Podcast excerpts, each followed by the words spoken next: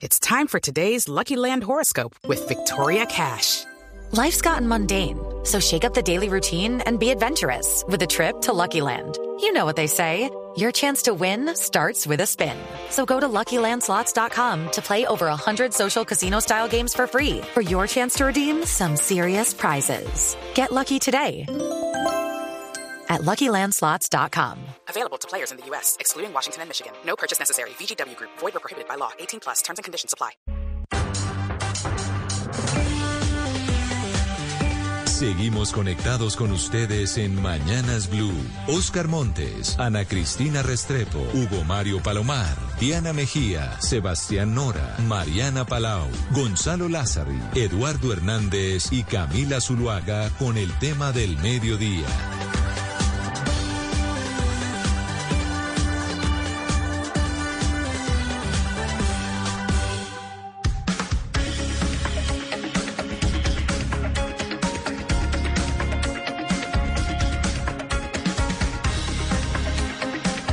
Son las 12 del día y 16 eh, minutos y aquí los acompañamos en Mañanas Blue cuando Colombia está al aire. Este es nuestro espacio central. Bienvenidos también a quienes se van sumando a nuestro Facebook Live. Allí también nos estamos viendo, nos estamos comunicando para aquellas personas que nos quieran acompañar por esa vía. Vamos a estar conversando este mediodía de lo que está ocurriendo con la energía en Colombia, cuál es la razón por la cual ahí está disparada en los precios de la luz, de las facturas, especialmente en la costa caribe colombiana, una región que históricamente ha tenido muchos problemas con la prestación del servicio de energía, entre otras cosas, pues porque hay una cultura allí del no pago. Esto, que es, esto es básicamente colgarse a las redes legales, de manera, por supuesto, ilegal, para tener usted su servicio de energía en la casa. Eso ha generado unas dificultades grandes. Se fue Eléctrica, eh, Electricaribe, han llegado otras compañías a tratar de maniobrar esa situación y pues ya se están viendo también eh, eh, sobrepasados un poco por lo que está ocurriendo en la costa caribe colombiana. Pero insisto, no solamente allí, sino también está pasando ya en otras regiones de Colombia.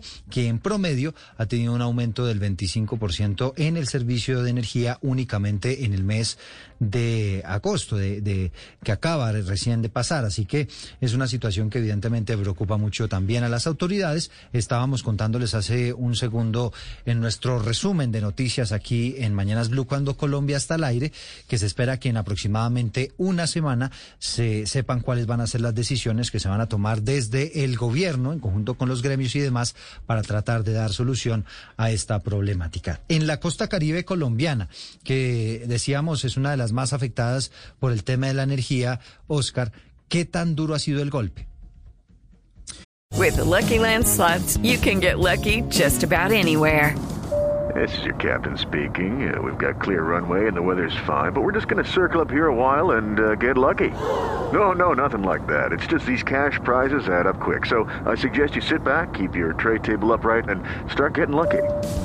Play for free at LuckyLandSlots.com. Are you feeling lucky? No purchase necessary. Void where prohibited by law. 18 plus terms and conditions apply. See website for details.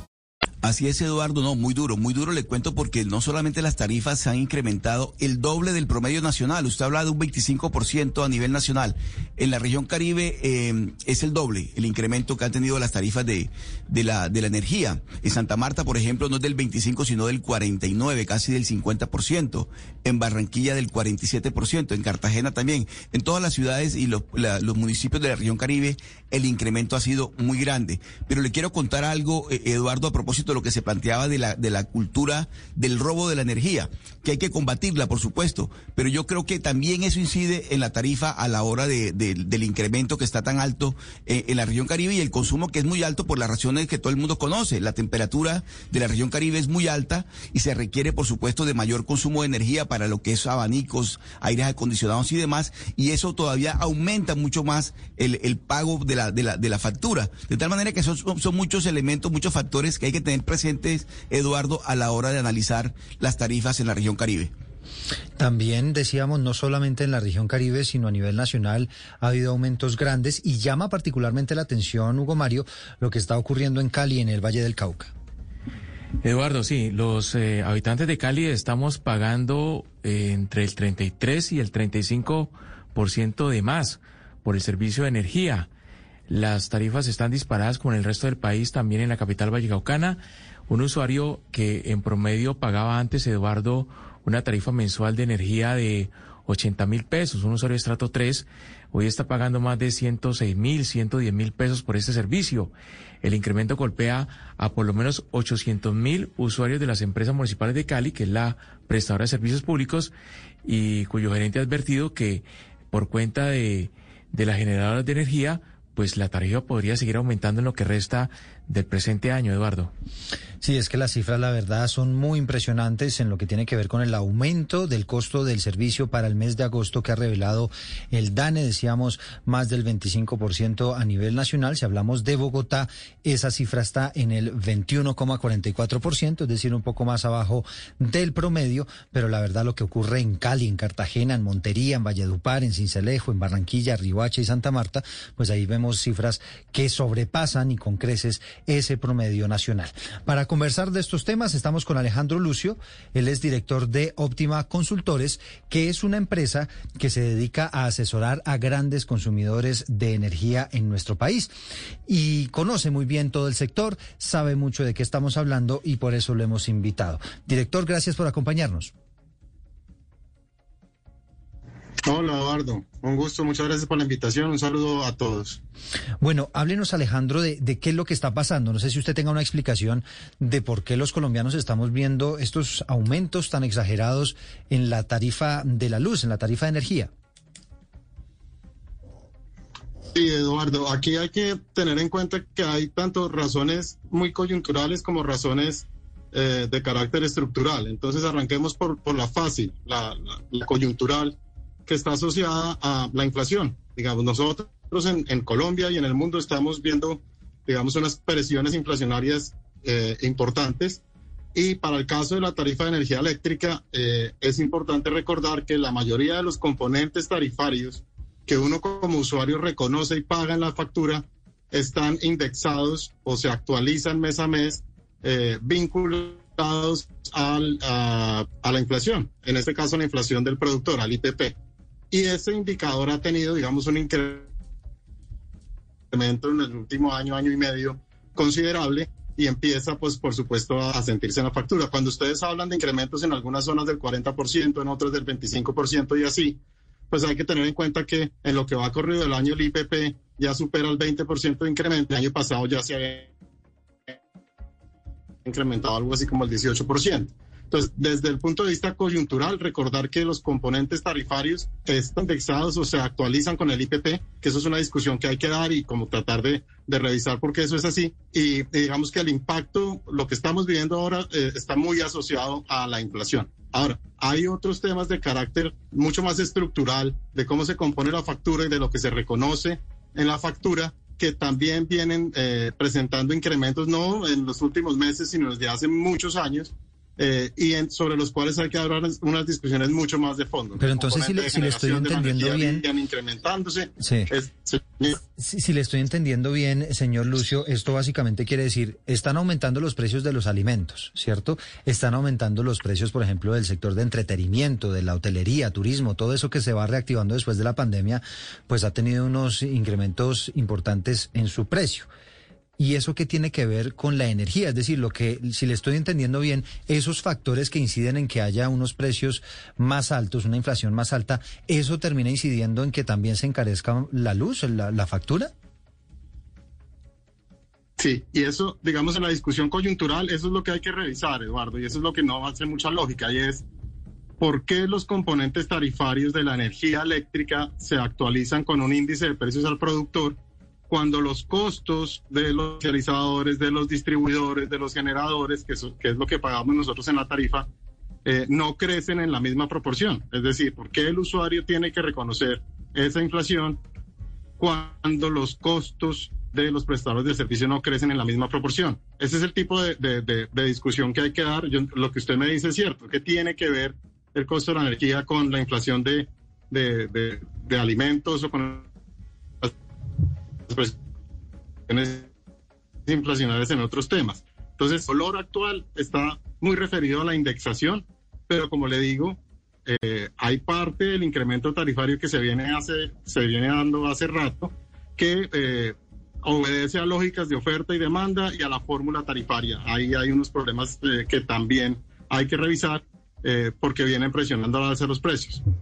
Entonces, hay, hay coyuntural, inflación y hay estructural en, la forma en la que se reconoce o el usuario reconoce la prestación del servicio.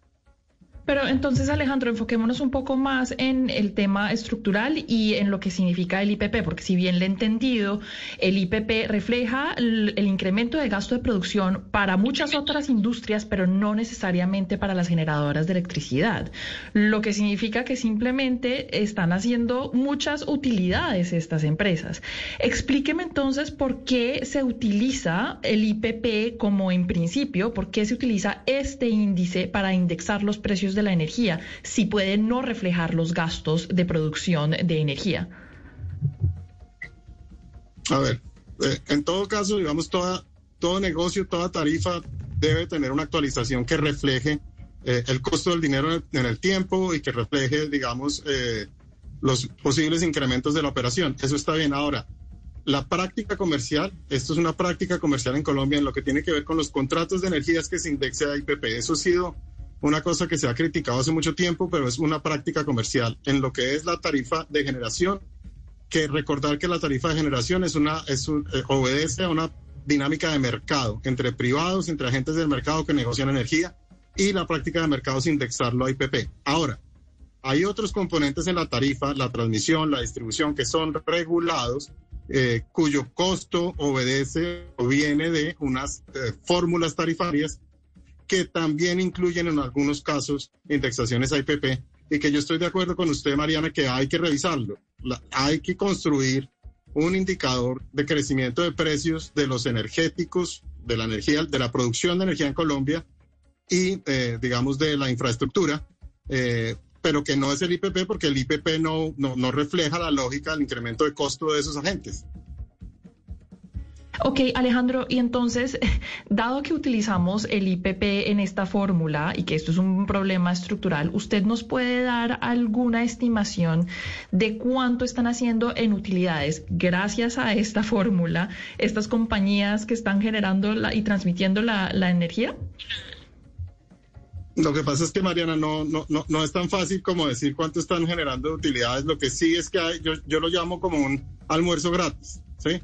Y es cuando a mí los costos se me incrementan del orden del 6-7% y mis ingresos se me están indexando con unos crecimientos del 18-20%, pues yo me estoy ganando eso gratis, eso sin duda. Ahora, eso es, como le digo, una práctica comercial, eso no, está, no estuvo buscado para afectar, eh, digamos, eh, eh, al usuario, porque pues así como el IPP hoy está subiendo, de aquí en adelante muy probablemente va a bajar, entonces uno tiene que tener cuidado con la discusión yo estoy de acuerdo que el IPP no es el mejor indicador, pero hay que tener cuidado como por ejemplo cuando dije vamos a congelar tarifas. Las vamos a congelar justo cuando el IPP está en el tope porque pues todos esperamos que esta presión inflacionaria empiece a ceder en los próximos meses.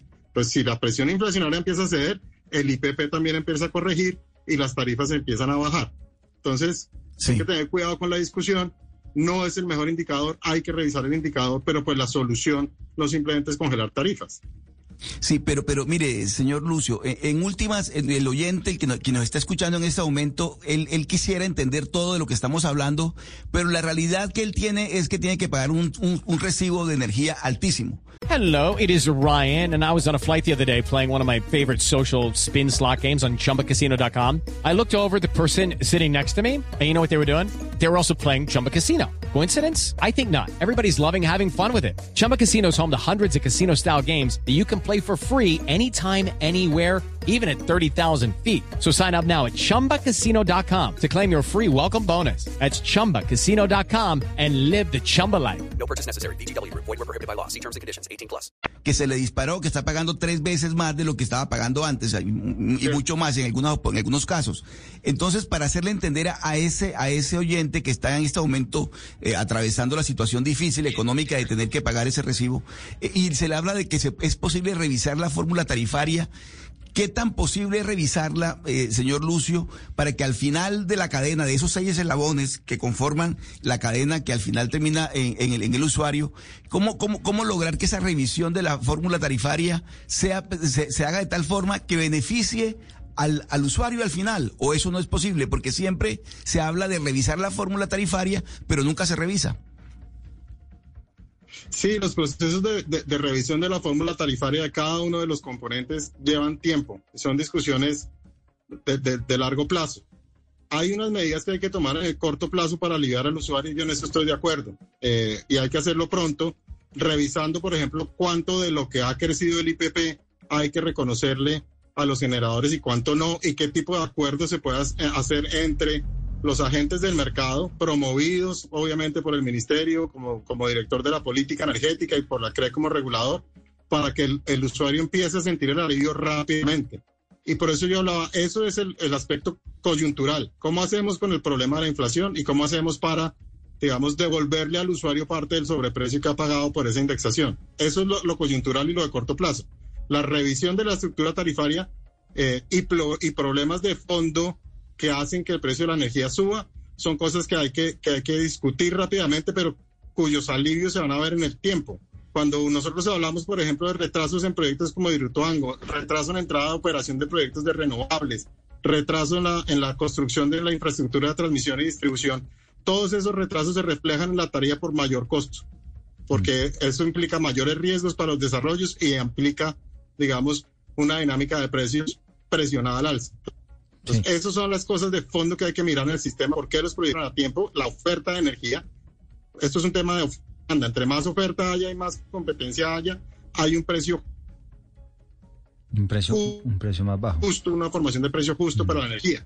Cuando el producto está concentrado en pocos y es escaso, el producto va a, a subir. Entonces hay que revisar de fondo, por un lado, eh, el tema de que los proyectos de generación entren a tiempo, que la infraestructura de transmisión y distribución entre rápido y a tiempo. Sí. Eh, y empiezan a sentirse los alivios en la tarifa en, en uno o dos años. En es la decir, coyuntura, el decir, alivio que queremos tener está muy relacionado al problema de la inflación, es de, es que decir, yo creo que se puede, eh, se pueden hallar soluciones de sí, corto plazo eh, para que el usuario empiece a sentir el alivio rápidamente. Es decir, una vez empieza a funcionar Hidroituango, por ejemplo, esto debería ayudar, dar una mano grande.